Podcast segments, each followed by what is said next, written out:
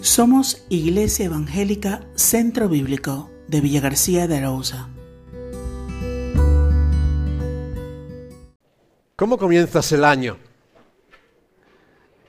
Eh, ahí tengo a un muñeco, no sé si lo comienzas como él, fatigado, cargado, desilusionado, dolido, fracasado, sin ilusiones ni expectativas. ¿Cómo lo comienzas? A veces lo comenzamos con muchas fiestas, pero después cuando te topas con la realidad de que la vida sigue y empiezas a promover proyectos, yo mañana empiezan mis planes de nuevo año, no tienen que ver con perder lo de las comidas. ¿eh? Tengo planes de nuevo año y empiezan mañana. La dieta se la tenemos todos en estas fechas, ¿verdad? Pero aparte de dieta, otros planes. Entonces ya os diré dentro de unas semanas, no os puedo decir si ya he fracasado, pero a veces estos planes nos, hacen sentir desilusionados porque pensamos las veces que nos hemos puesto proyectos y no los hemos cumplido. O cómo empezamos un año dolidos, eh, atemorizados con las expectativas. Y a veces si nos encontramos como nuestro personaje en esta mañana, decimos, ¿qué necesito para el nuevo año? ¿Qué necesito? Y yo pensaba, ¿qué necesito? Un milagro. Necesito milagro para que las cosas se reviertan en muchos aspectos. Ahora, eh, me pregunto, ¿crees en los milagros? ¿Crees que son posibles los milagros? Porque a veces estamos en una tesitura. ¿Es posible un milagro que te libere de aquello que te está esclavizando y vivir a veces fatigado, triste y, y sin muchas expectativas en la vida? Porque con la apertura del nuevo año y estos ideales que nos proponemos, tenemos ilusiones, tenemos metas por alcanzar. Pero vez tras vez sentimos que hay algo que nos impide avanzar y que nos tiene cautivos en esta vida. ¿Qué es lo que te está limitando a ti? ¿Qué es lo que te impide avanzar en el presente? Porque anhelamos ser libres, pero sentimos que hay algo, fuerzas que nos atraen a nuestras cadenas y nuestra esclavitud. Hace dos semanas, en el último mensaje del año pasado, el día de 25 de diciembre, hablábamos de cuál es el mensaje del Evangelio. Llevamos un tiempo viendo personajes que se encontraron con Jesús y cómo le, aceptaron y le recibieron. Durante el mes de diciembre estuvimos viendo estos personajes. Y, hace 15 días terminábamos con el mensaje de Jesús mismo que decía de sí mismo en, hecho, en Lucas capítulo 4 estas palabras. Lucas 4, 18, el Espíritu del Señor está sobre mí por cuanto me ha ungido para dar buenas nuevas a los pobres, me ha enviado a sanar a los quebrantados de corazón, a pregonar libertad a los cautivos, vista a los ciegos, a poner en libertad a los oprimidos, a predicar el año agradable del Señor. Fíjate, el mensaje del Evangelio, el mensaje que Jesús, aquel niño que nació en Belén, aquel niño que recordamos en la Navidad, es un mensaje de libertad para los cautivos y para los oprimidos. Para aquellos que están cautivos eh, prisioneros de esta guerra espiritual, para aquellos que están oprimidos, porque toda la vida es una opresión y en toda la vida sentimos que nuestras emociones sufren, nuestras tensiones se debilitan, nuestro cuerpo se desgasta porque estamos inmersos en una batalla con un montón de frentes que no podemos frenar. Sin embargo, Jesús nos dice que vino a traer libertad. Y cuando viene a anunciar libertad es porque estamos atados. Estamos atados con cadenas espirituales con cadenas morales, con cadenas, con cadenas físicas de esta vida. Y yo te pregunto, no para que respondas, para que pienses, ¿qué te oprime hoy? ¿Qué es lo que al principio de este nuevo año te está lastrando? A lo mejor es una carga laboral, esta incertidumbre, a lo mejor te tiene lastrado. A lo mejor una necesidad material, una necesidad que sientes y no logras resolver. A lo mejor es una crisis familiar una situación en tu familia que te agobia. A lo mejor es un conflicto social en el entorno que te rodea. Multitud de cadenas, cada uno tiene las suyas. Cadenas que hemos intentado superar, que hemos hecho lo posible para sentirnos libres y tener una salida. Hemos intentado romper esas cadenas y decimos que lo único que necesitamos es un milagro. Necesitamos tener condiciones para vivir ese milagro. Y afirmo que a veces estamos así porque hemos probado de todo y nada ha servido. Y cuando nos sentimos fracasados, cuando sentimos que ya no podemos hacer nada más, que ya nos sentimos, no sé cómo puedo salir de, este, de esta situación, decimos solo un milagro. Solo un milagro. Solo nos queda mirar hacia el Señor para encontrar esperanza. Y no es casualidad que hemos venido leyendo diferentes aspectos en el Evangelio de Lucas. Personas que vieron a Jesús y vieron y anunciaron que en él había solución. Pero después de anunciar Jesús estas palabras que hemos leído en Hechos, en Lucas 4, perdón, versículo 18, que vino a, a traer libertad a los oprimidos y traer libertad a los cautivos, fíjate, ¿qué es lo primero que ocurre en el Evangelio de Lucas a partir de ahí? Lucas capítulo 4, versículos 31 hasta el 37 y versículo 41 Ves a Jesús liberando de demonios, liberando a personas que estaban atadas con las cadenas espirituales que les tenían atenazados y les impedían avanzar. Si lees los versículos 38 y 40, ves a Jesús que estaba liberando a los que estaban bajo cadenas de enfermedad. No sé si Simón estaba muy contento porque sanaran a su suegra, pero Jesús vino a sanar a los enfermos, ¿verdad? Y ahí también vino a liberar las cadenas de enfermedad que, tenían atadas a estas personas. Vino eh, Lucas capítulo 5, versículos 12 hasta el 16, a liberar a personas que llevaban el estigma sanitario y social de la lepra. Personas que por su condición estaban siendo repudiados de la sociedad, no podían tener relaciones con nadie, les tenían abandonados. Nadie quería hablar con ellos. Vino a liberar, versículos, capítulo 5, versículos 17 hasta el 26, a quienes estaban frustrados en su parálisis en su parálisis más grande. Vino a tener libertad a los que estaban oprimidos por todas cadenas. No sé si te identificas con alguna de estas personas. Creo que aquí ninguno tenemos lepra. A veces si dijéramos tenemos COVID ya estábamos en la misma parecido, ¿no? Te pondrían al margen. Pero a lo mejor sientes que te están dando de lado en la sociedad. A lo mejor ninguno estamos paralíticos, hemos llegado hasta aquí de una forma u otra pero sientes que no puedes avanzar hasta donde quisieras en otros aspectos. A lo mejor no te sientes enfermo. Ah, pero es que curiosamente, para aquellos que no tenían ninguno de estos estigmas sociales, es para los que Jesús vino a obrar el gran milagro. Y realmente hay un pasaje que se pierde en este, en este texto y me gustaría invitaros a leer Lucas capítulo 5, versículos del 1 al 11. Un gran milagro ocurre ahí y creo que es el milagro más grande que ocurre en Lucas. Y te voy a decir el porqué en breve.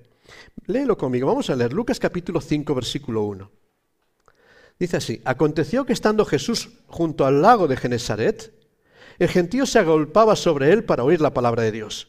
Y vio dos barcas que estaban cerca de la orilla del, del lago, y los pescadores, habiendo descendido de ellas, lavaban sus redes.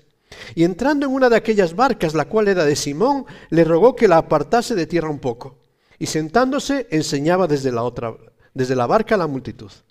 Cuando terminó de hablar, dijo a Simón, boga mar adentro y echad vuestras redes para pescar.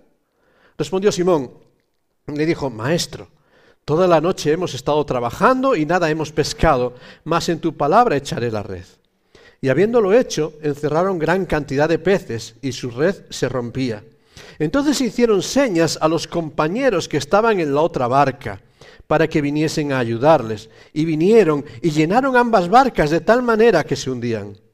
Viendo esto, Simón Pedro cayó de rodillas ante Jesús diciendo, Apártate de mí, Señor, porque soy hombre pecador.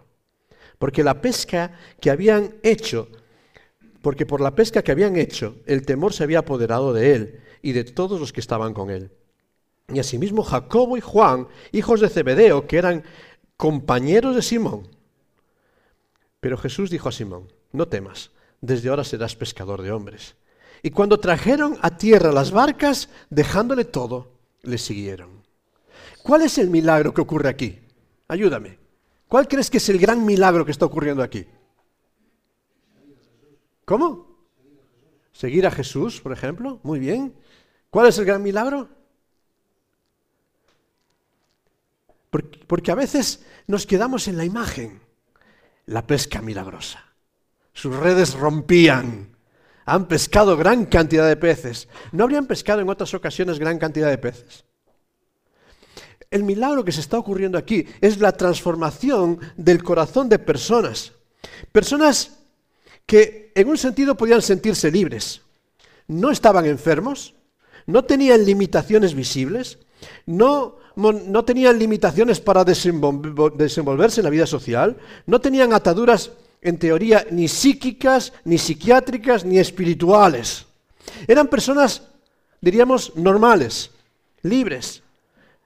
Pero sabes, eran personas insatisfechas. Encontramos a un grupo, a un grupo de personas que su vida y sus esfuerzos no le estaban reportando lo que esperaban. Habían estado pescando, habían estado poniendo su esfuerzo y ¿qué habían reunido? Nada. ¿Para qué había servido todo su trabajo en la vida? Para nada. Y sin hacer nada estaban así, frustrados, con el ánimo quizás como el de nuestro muñeco, tristes, decepcionados. Todo el tiempo que habían invertido, toda su experiencia pesquera, pero sin resultados. Y así lo dice Pedro, maestro, toda la noche hemos estado trabajando y nada, nada hemos pescado, nada hay de resultado. Es en la vida de aquellos pescadores agotados, sin muchas expectativas, en las cuales Cristo va a, recibir, va a realizar un gran milagro. El gran milagro que es mayor que la pesca. Quizás para nosotros, en muchos momentos nos sentimos también así, limitados. Limitados porque vemos que nuestras vidas están vacías en muchos aspectos. Y necesitamos ese milagro que, que nos ayude a cambiar y dar una situación de ánimo. Ahora, quisiera invitaros a considerar tres aspectos que vemos en este pasaje, que nos ayudan para entender cómo recibir y cómo responder a un milagro. Si realmente anhelas un milagro en tu vida, te invito a que pienses y que leas este pasaje con calma. En primer lugar, ¿cuáles son las condiciones para que el milagro se dé en nuestras vidas? Porque a veces no vemos milagros porque no estamos preparados y predispuestos para ello. Vivimos en una sociedad tan materialista que solo vemos aquello que tocamos, que tenemos, que podemos conseguir por nuestros esfuerzos, que yo logro. Tú puedes, nos enseñan. La fuerza está en ti, lo que tú quieras conseguir. Y estamos obcecados en nuestra perspectiva de las cosas. Nos aferramos a lo que consideramos, nos aferramos a lo que nos han enseñado y perdemos la oportunidad de vivir el milagro. ¿Quieres vivir un milagro en tu vida? En primer lugar necesitas ojos que vean. Ojos que vean. Ojos que vean realmente lo que hay alrededor. Yo no creo que en este milagro Jesús hiciera aparecer un cardume, creo que se dice un cardume, ¿no? De, pesca, ¿verdad? Un gran banco de peces ahí que poder pescar. En el mar de, Galilea había muchas, mucha pesca, era abundante la pesca en esta zona. Jesús no estaba obrando un fenómeno natural y sobrenatural ahí. Simplemente le estaba diciendo que los pescadores necesitaban aprender a ver cosas como Jesús las ve, como Dios las ve. No ver desde nuestra obcecación, que a veces no vemos la salida porque estamos encerrados en nuestra perspectiva de las cosas. Y dice, alza los ojos y mira. Porque hay cosas que ojo no vio, cosas que oído no oyó, pero que Dios tiene preparadas para, para cada uno de nosotros. Necesitamos que nuestros ojos vean las cosas como Dios las ve. No desde nuestra perspectiva, sino la de Dios. ¿Sabes? Creo que mucha gente ha visto salir vapor de una cafetera. ¿verdad? Cuando pones a hacer el café en esta cafetera italiana y ves, yo no sé cómo pasa, empieza a servir agua, sale el vapor, pi, pi, pi. Pero sin embargo, un hombre, Isaac o James Watt, James Watt, pensó que con ese vapor podía desarrollar energía para mover una máquina de vapor. Fíjate, todos lo hemos visto. Solo una persona vio el poder y el milagro que había ahí. Tenía unos ojos que veían lo que nadie más había visto. Todos hemos visto caer manzanas o fruta de los árboles y algunas veces nos ha caído encima también, ¿verdad? Solo un tal Newton, cuando le cayó la manzana sobre la cabeza, empezó a pensar en la ley de la gravedad. ¿Estaba la ley en otro sitio? No, estaba ahí, pero sus ojos estaban abiertos para ver realidades nuevas. A veces necesitamos ver los milagros que Dios tiene delante de nosotros, no desde nuestra perspectiva humana, sino desde la perspectiva de Dios. Y veremos cosas que ojo no vio. Y hay muchas cosas que descubrir en tu vida y en mi vida cuando somos capaces de ver a través de los ojos de Dios. Estamos rodeados de milagros. Rodeados de milagros de Dios en tu vida. Y a lo mejor no ves la salida. Y estás viviendo un conflicto y te sientes agobiado y no ves la salida, pero el Señor te dice que juntamente con la prueba te dará la salida. O sea que hay salida a la situación que estás viviendo. ¿Sí o no? Porque Dios te la ha dado. ¿La estás viendo? Y lo que necesitamos quizás es, Señor, abre mis ojos para que vea. Para que vea como tú ves, no como yo quiero ver. Para que vea lo que tú me quieres mandar, no lo que yo quiero hacer. Y entonces veremos grandes cosas en nuestras vidas. Pero si quieres ver milagros en tu vida, no solo hace falta el ojo dispuesto a ver como Dios, sino también la mano que se esfuerza. La mano que se esfuerza encontramos aquí. Puesto que Jesús lo dijo, Pedro estaba dispuesto a probar otra vez. Estaba cansado, estaba frustrado, estaba agotado. Pero porque Jesús lo dijo, dijo, voy a probarlo otra vez. El desastre en muchas vidas, el desastre en muchas de nuestras vidas es que nos rendimos antes del último esfuerzo que podría cambiar las cosas. Nos rendimos antes de tiempo. Bueno, es que las cosas siempre han sido así. Es que mi vida es un fracaso. Es que nada me sale bien. Y entonces desistimos. Pero sabes, la vida cristiana, el Señor te dice que hay una palabra clave para la vida cristiana. Es perseverancia. El que persevera hasta el fin hasta que encuentra el resultado. Es el que alcanzará la salvación. No el que abandona. No el que se deja vencer por las circunstancias. El que persevera. Muchas veces en nuestra sociedad, y aquí quizás hay algo que me preocupa, es que nos hemos acostumbrado a la cultura de lo fácil. Y buscamos el milagro sobrenatural, sin esfuerzo y en nuestra comodidad. Señor, provee el trabajo pero mientras estoy yo en cama durmiendo. Señor, ábreme puertas para mejorar, pero no agarro un libro para estudiar. Señor, quiero crecer en mi vida, pero no me esfuerzo por ejercitarme y entrenarme. Y fíjate que aquí el Señor le dice, ¿quieres ver un milagro, Pedro? ¿Quieres ver un milagro? ¿Qué tienes que hacer? Echa la red. No te quedes sentado en la barca. Obedece da el paso, persevera. El reto de Jesús es dar un paso más en confianza a su palabra.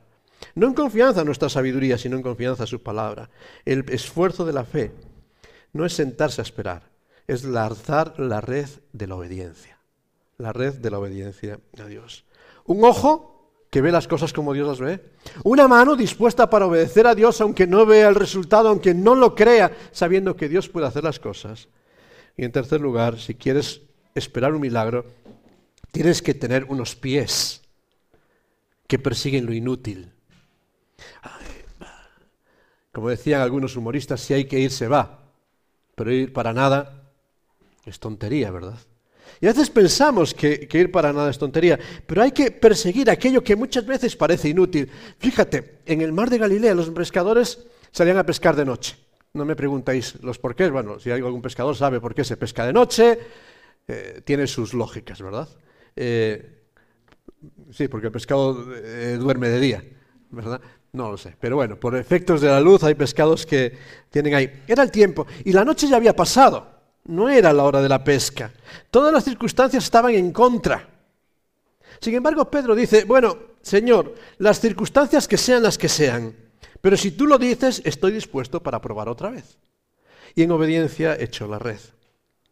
Muchas veces no hacemos nada en nuestra vida porque nos parece que no es el tiempo oportuno. Y empezamos a demorar, bueno, cuando, cuando salga el sol, cuando empiece el nuevo año, la próxima semana, cuando haya un eclipse lunar, y empezamos a poner fechas de cuándo, cuándo, y no nos movemos de nuestra situación. Pero si esperamos que las circunstancias sean ideales, jamás empezaremos nada, porque siempre habrá alguna excusa, siempre habrá algún pero.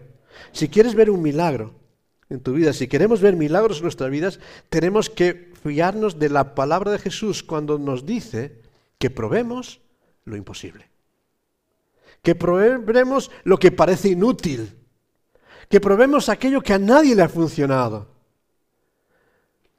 ¿No, no crees al Señor Jesús cuando dice, Marcos 9:23, le dice a aquel padre desesperado, al que cree, al que cree, todo le es posible. Al que cree, no que cree en cualquier cosa, sino que cree en Cristo. Al que cree en la palabra de Cristo, al que deposita su confianza en la verdad de Cristo, al que cree, cualquier cadena que le tiene atado puede quebrarse, incluso la que te frena para avanzar, si crees en Cristo y si echas la red en la palabra de Cristo. Ahora, Estas son las situaciones. Es condiciones para un milagro. Ojos para ver cómo Dios ve. Manos para estar dispuestos a obedecer lo que Dios manda. Y pies para perseguir aunque nos parezca inútil. Porque Dios lo dice en tu palabra. Ahora, ¿cómo nos preparamos para recibir un milagro? Porque necesitamos cambiar, pero también, eh, ya que estamos expectantes, ¿qué debemos hacer para que el milagro llegue a nuestras vidas? ¿Podemos hacer cualquier cosa? Fíjate, cuando lees este texto de Lucas capítulo 5, ¿qué estaban haciendo los pescadores? Lucas capítulo 5, versículo 2. ¿Cómo? Limpiando las redes. Sí, necesitamos tener las redes preparadas. ¿Sabes?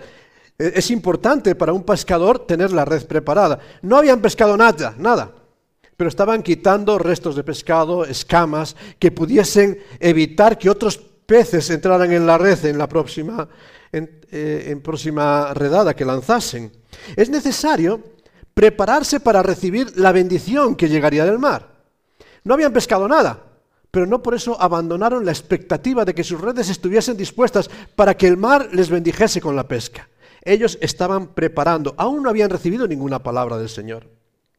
Pero para recibir la, bendición de Dios en forma de milagros de poder, también nuestras vidas, que son nuestras redes, tienen que estar preparadas. Y tienen que estar preparadas para que Dios obre en nosotros.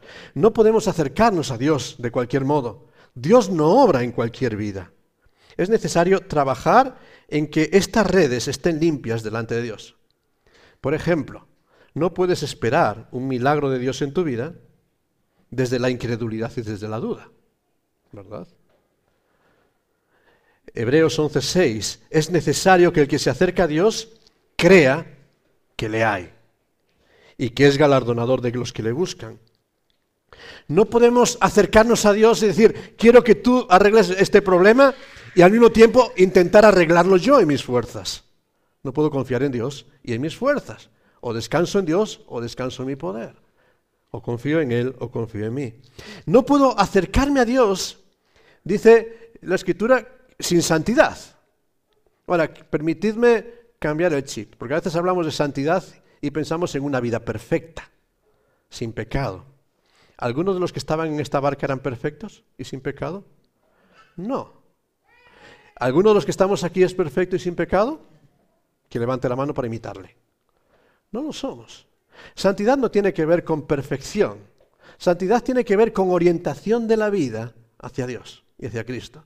Con tomar una decisión, yo quiero seguir a Cristo, aunque me cueste, aunque tambalee, aunque muchas veces mi red se vaya a resquebrajar porque las redes se resquebrajan, aunque a veces mi red se va a manchar porque las redes se vuelven a manchar, pero mi orientación a pesar de todo es poner la mira en Jesús y seguirle a Él y tengo esta orientación, pase lo que pase y muévase lo que se mueva, yo sigo a Cristo. Y esta es mi orientación, la santidad, el deseo de seguirle en cada momento. Cada día somos llamados a confiar no en nosotros mismos y nuestros recursos, sino a poner la mirada en Jesús. Realmente ten tu vida preparada, mira a Jesús, porque cuando miras a Él verás cosas grandes. Cuando miras a los lados vas a perder de vista las cosas, pero mira a Jesús. Necesitas redes preparadas, necesitas oídos atentos. Realmente, si realmente quieres recibir el milagro, algo vas a experimentar. Mi pregunta, aquellos que experimentaron el milagro de esta historia, ¿dónde estaban? En la barca. Empezaron en la playa, pero después estaban en la barca, se subieron en la barca con Jesús. Eh, estaban en primera fila, estaban escuchando a Jesús. No eran los que se quedaron en la orilla, que vieron pero no participaron directamente. Eran aquellos que tenían sus vidas dispuestas para poner su barca, su esfuerzo, sin quejas, al servicio del Maestro. Y ahí se fueron con Jesús. Estaban preparados para vivir el milagro tremendo de sus vidas. Sabes, en muchas ocasiones queremos milagros, pero no queremos sentarnos delante de Cristo. No queremos perder de nuestras cosas.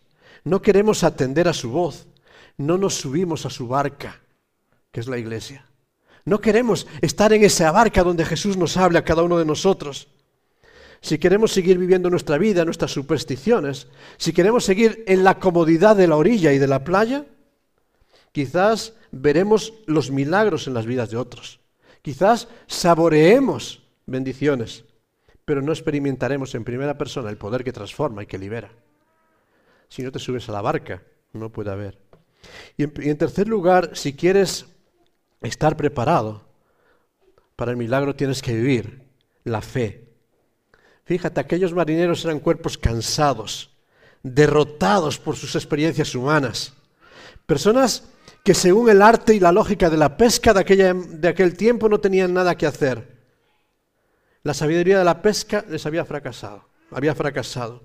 Y ahora se acerca a ellos el hijo de un carpintero. Ponte en la escena.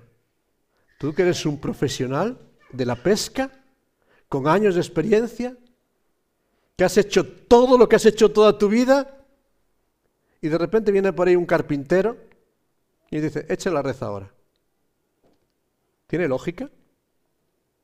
¿Tiene sabiduría un carpintero para enseñarle a un marinero? Como si yo voy a decir a Miki cómo conducir un camión. ¿verdad?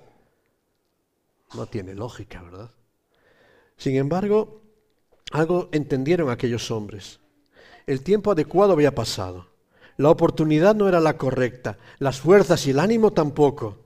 Pero eso es la fe. Es responder en contra de lo que demanda la razón. Es obedecer aun cuando la lógica no está, aun cuando los ojos, no ven. Es decidir jugarse la esperanza a la única a la única certeza de la persona en quien se deposita. Es Cristo. Soltarse en sus manos. ¿Tenían algo que perder aquellos hombres? No habían pescado nada. ¿Tenían algo que perder? El tiempo. El orgullo, quizás, de que fuese un pescador el que se los orientase. Quizás algunos se riesen de ello. ¿Tenían algo que ganar?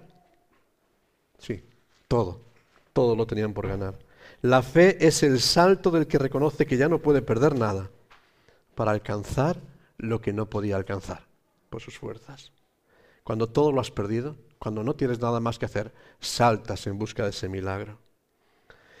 Y en tercer lugar, preparados para el milagro, ¿cómo respondemos ante el milagro?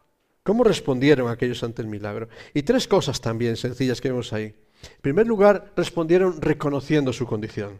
Cuando vieron a Jesús, cuando vieron el poder de Jesús, hay un cambio. La reacción de Pedro, aquel Pedro orgulloso, impulsivo, es la de un hombre humillado. Dice en ese versículo 8, soy hombre pecador. No merezco nada.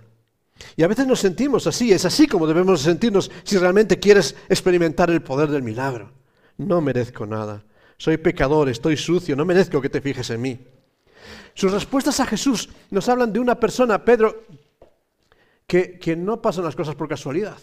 Cuando Jesús viene, ves a un hombre que estaba buscando la verdad, que seguramente muchos maestros pasaron por aquellos barcos a hablar con ellos. Y Pedro ve a Jesús y quiere escucharle, y pone la barca a disposición, y se sienta con Jesús. Pero ningún maestro de los que había pasado por allí tenía el poder que estaba viendo en Jesús, el poder de liberarle de sus cadenas. Y ahí Pedro, por primera vez en su vida, después de todas sus búsquedas, se encuentra con el que le estaba buscando a él. Y dice, soy pecador. No merezco. No merezco nada. E igual que Pedro estamos cada uno de nosotros. Necesitamos perder y bajar nuestro orgullo y reconocer que somos lo, lo pobre, lo vil, lo menospreciado, lo que no tiene valor. Solamente el que se encuentra de Cristo, delante de Cristo, en esta actitud de, humilla, de, humillación es el que puede lavar las redes de su alma para que su vida pueda ser transformada. Solamente el que reconoce su condición y que no merecemos puede empezar a cambiar. Pero una vez que reconoce esa condición, es necesario soltar las ataduras también. Esta es la segunda parte. Cristo nos encuentra en la incredulidad, en la miseria, en la soledad, en las dudas. Nos encuentra como aquel personaje que teníamos al principio, triste, desanimado, pero no para dejarnos ahí. Cristo no quiere mantenernos atados y esclavos de nuestra vieja vida, sino quiere que corramos, que avancemos hacia adelante, que nos encaminemos a una vida de fe, dejando atrás todos los lastres. Hay un propósito. Hay un propósito cuando Jesús le dice a aquellos discípulos, boga mar adentro. La guía de aquel que es soberano de la historia es la que tiene que tomar el control de nuestra vida. La guía de aquel que dirige todas nuestras cosas y nuestra vida para bien. Y poníamos al principio de la reunión un texto que dice, yo sé los pensamientos que tengo acerca de vosotros, para daros un futuro, para daros una esperanza, para daros libertad. Cristo no quiere que vivamos dentro de una jaula. No quiere que vivamos en una jaula de ningún tipo, sino quiere que vivamos en una barca para abogar, para movernos mar adentro hacia el puerto, permitiendo que sea el, el, viento de su espíritu el que nos mueve, el que nos lleva como él quiera. ¿Quieres un milagro? Súbete no a una jaula de normas, de ritos, de leyes, sino una barca donde Cristo te pueda mover. Suelta ataduras. Y en tercer lugar, si quieres ver un milagro en tu vida, emprende, emprende ese nuevo camino. No te acomodes, sino emprende un nuevo camino. La relación, la reacción eh, radical que vemos en este pasaje es que aquellos que estaban sentados limpiando redes en la orilla de la playa, al final de este texto dice que soltaron todo, lo dejaron todo y le siguieron. Dejaron la estabilidad de sus trabajos, Dejaron la seguridad que les reportaba su empresa y lo humano y se encaminaron con Jesús. Soltaron las cadenas que les ataban. Y fíjate, no eran cadenas de salud, ni emocionales, ni psiquiátricas, eran cadenas laborales y económicas. Los que les estaba generando angustia, tristeza, lo soltaron y siguieron a Jesús. ¿De qué vivirían? ¿No crees que serían esta pregunta? Si dejaban su empresa y su trabajo, ¿de qué vivirían? Ellos dirían, el Señor proveerá. ¿A dónde irían? El Señor les guiará. ¿Qué harían? El Señor les capacitará. Fíjate, el Señor dice, haré de vosotros pescadores de almas, de hombres. ¿Estaban capacitados para ello? No, pero Dios les capacitó. Al igual que Abraham, iniciaron el camino de la fe. Abraham nos dice Hebreos 11:8 que salió sin saber a dónde iba. Y este es el camino de la fe. No sé lo que depara el futuro, pero en tu palabra daré el paso. En tu palabra echaré la red. ¿Quieres ver un milagro en tu vida? Escucha la voz de Cristo. Necesitamos, no necesitamos tener todas las respuestas. Solo saber a quién seguimos. Solo saber que Cristo es todo lo que necesitamos. Y siguiendo a Cristo, Él hará camino donde no lo hay. ¿Lo crees? Yo quiero terminar con unas preguntas para cada uno de nosotros en esta mañana. ¿Anhelas un milagro en tu vida? ¿Anhelas que esas cadenas que te impiden andar erguido y salir corriendo realmente se suelten? Te pregunto, ¿crees realmente que no hay nada imposible para Dios? ¿Crees que no hay nada imposible para Dios. Ahora, ten cuidado con esta pregunta y con la respuesta que es. Porque la Biblia nos dice que los demonios también creen y tiemblan. ¿verdad? Y a veces nos soltamos muy fácil a decir, sí, yo creo, pero creer no es un mero asentimiento intelectual. Es una entrega y confianza para que Dios sea el timonel de mi vida. ¿Estás dispuesto a poner el timón de tu vida en las manos de Cristo para que te lleve a donde Él quiera, a donde tú quieras? ¿Has llegado a reconocer que todos tus esfuerzos son un fracaso? ¿Has llegado a reconocer en tu acercamiento a Dios y que tus estrategias de vida no te han llevado a ningún lado y te han dejado vacío y sin, sin pesca? ¿Sientes que eres inmerecedor del perdón de Dios? ¿Sientes como Pedro decir, soy pecador? ¿Tengo un temperamento descontrolado, conflictivo? ¿Soy inconstante? Sin embargo, a esta persona Cristo lo aceptó. ¿Eres capaz de reconocer que no es lo que tú puedas hacer, sino el amor de Cristo hacia este pecador lo que marca la diferencia? No es lo que yo merezca, porque si me paro a merecer, no voy a merecer nunca, nunca que Dios sobre mí. Pero si me paro y digo, Señor, no lo merezco, pero lo que hemos recordado, porque tú me amas, toma mi vida hazla de nuevo, transfórmala. ¿Puedes reconocer que no son tus esfuerzos, sino es la gracia de Dios? ¿Estás dispuesto para confiar solo en Dios y en su palabra? Tenemos mucha sabiduría acumulada en la vida, ¿verdad? Tenemos muchos consejeros alrededor. A veces yo pienso en aquel pobre Job. Pobrecito, cuando llegan sus amigos llenos de consejos, de sabiduría y todos arreglándole la vida. ¿Y cuántas personas nos arreglan la vida, verdad? Y cuando te, bueno, te empieza la gripe, te empiezan a dar todo tipo de remedios y tratamientos. Y igual que en la gripe, en cualquier situación de la vida, ¿verdad? ¿Cuántos consejeros vacíos? ¿Estás dispuesto para confiar solo en Dios? Romper las cadenas que, que nos atan y decir, mira, no me digas, Dios es mi juez, Dios es mi redentor, Dios es mi Señor. Necesitamos, voy a usar un, término que, eh, bueno, Kiko a lo mejor lo ha escuchado más, eh, se ha dado mucho en el magisterio en los últimos años, desaprender. Es necesario desaprender a vivir para aprender a vivir con mayúsculas. Desaprender muchas cosas que hemos lastrado de este estilo de vida humana para aprender a vivir la vida abundante que solo nos da Cristo. Necesitamos olvidarnos de nosotros mismos. ¿Y estás dispuesto para confiar solo en Dios? ¿Y olvidarte de los consejos y sabiduría humana? Y por eso la pregunta, ¿te subirás a la barca de Cristo o seguirás en la orilla de tu seguridad? La barca se mueve. A veces parece que naufragas. Las tormentas se sienten más en la barca que no en la orilla. Pero ¿te subirás a esa barca? Aquellos que pusieron todo lo que tenían, sin excusas, se sentaron a escuchar a Jesús. Tenían tareas, muchísimas. Estaban fatigados, muy fatigados. Habían sido decepcionados, muy decepcionados. Tendrían todas las excusas. Y podrían justificar de mil formas decirle a Cristo, mía, no, ahí tienes la barca, ve tú, pero yo estoy muy bien en tierra ya bastante hecha. Sin embargo, eligieron subirse a la barca con Jesús y, bogar hacia donde Jesús les mandaba. Otros muchos se quedaron en la orilla de la tierra firme. Estaban bien, tenían buena enseñanza. para escuchar a Jesús no les hacía subirse a la barca, ¿verdad? Jesús escogió la barca para que le escuchasen. ¿Es toda la verdad esa? Sí, es una parte de verdad, pero no es toda la verdad. Porque los que estaban en la orilla no, no, estaban permitiendo que Jesús tomase el control de hacia dónde ir. Estaban expuestos por la distancia, por los ruidos, por las distorsiones, a recibir una verdad alterada.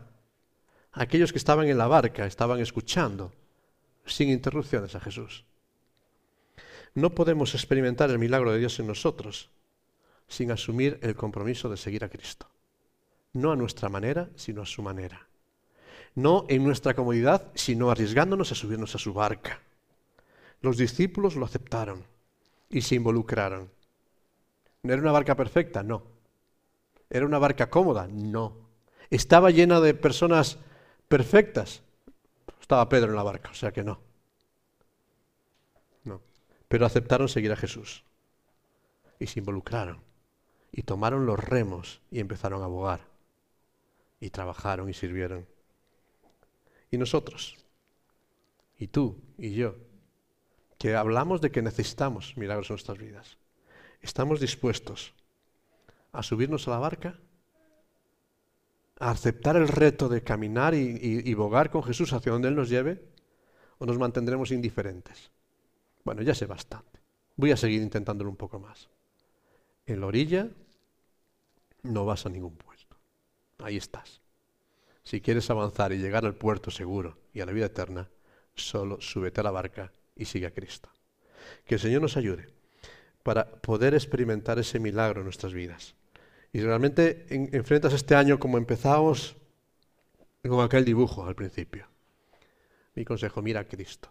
No a la iglesia, no a personas, no a religiones. Mira a Cristo. Porque el que hace milagros, el que cambia tu historia, es solo Cristo. Que el Señor nos ayude a mirarle. Vamos a terminar con un momento de oración. Sí, Señor, queremos darte muchas gracias Muchas gracias por tantas bendiciones que nos das, muchas gracias por tu cuidado, por tu provisión, muchas gracias por esa riqueza de milagros que tú obras en cada uno de nosotros. Gracias porque tu brazo no se ha cortado para salvar, para salvar de las cadenas que nos tienen atados, cadenas espirituales, cadenas, cadenas morales, cadenas sociales, cadenas familiares, cadenas físicas. Señor, tú sabes las cadenas que a cada uno nos tienen atados, pero tú sigues teniendo todo poder para quebrar toda cadena. Por eso, Padre Celestial, a ti te damos toda la gloria, toda la honra y toda la alabanza. Y pedimos que derrames tu bendición sobre cada uno de nosotros y que en verdad nos ayudes para reflejar tu gloria en medio de esta tierra. Te lo pedimos a ti, Señor, y te damos muchas gracias y lo hacemos en tu santo y bendito nombre. Amén. Amén. Que el Señor os bendiga mucho. Thank you.